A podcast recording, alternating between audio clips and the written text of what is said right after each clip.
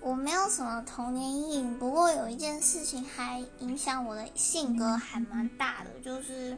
我没有办法跟任何人吵架。我最生气的时候就是冷战躲起来而已。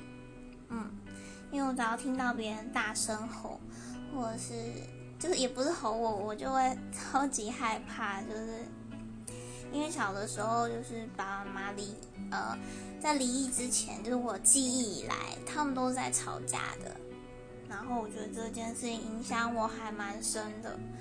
就是没有那个到现在还是没有那个胆量去表达自己的情绪，然后好好的正视别人的负能量，以至于我没有办法跟脾气比较大的人相处，就有点可惜啦。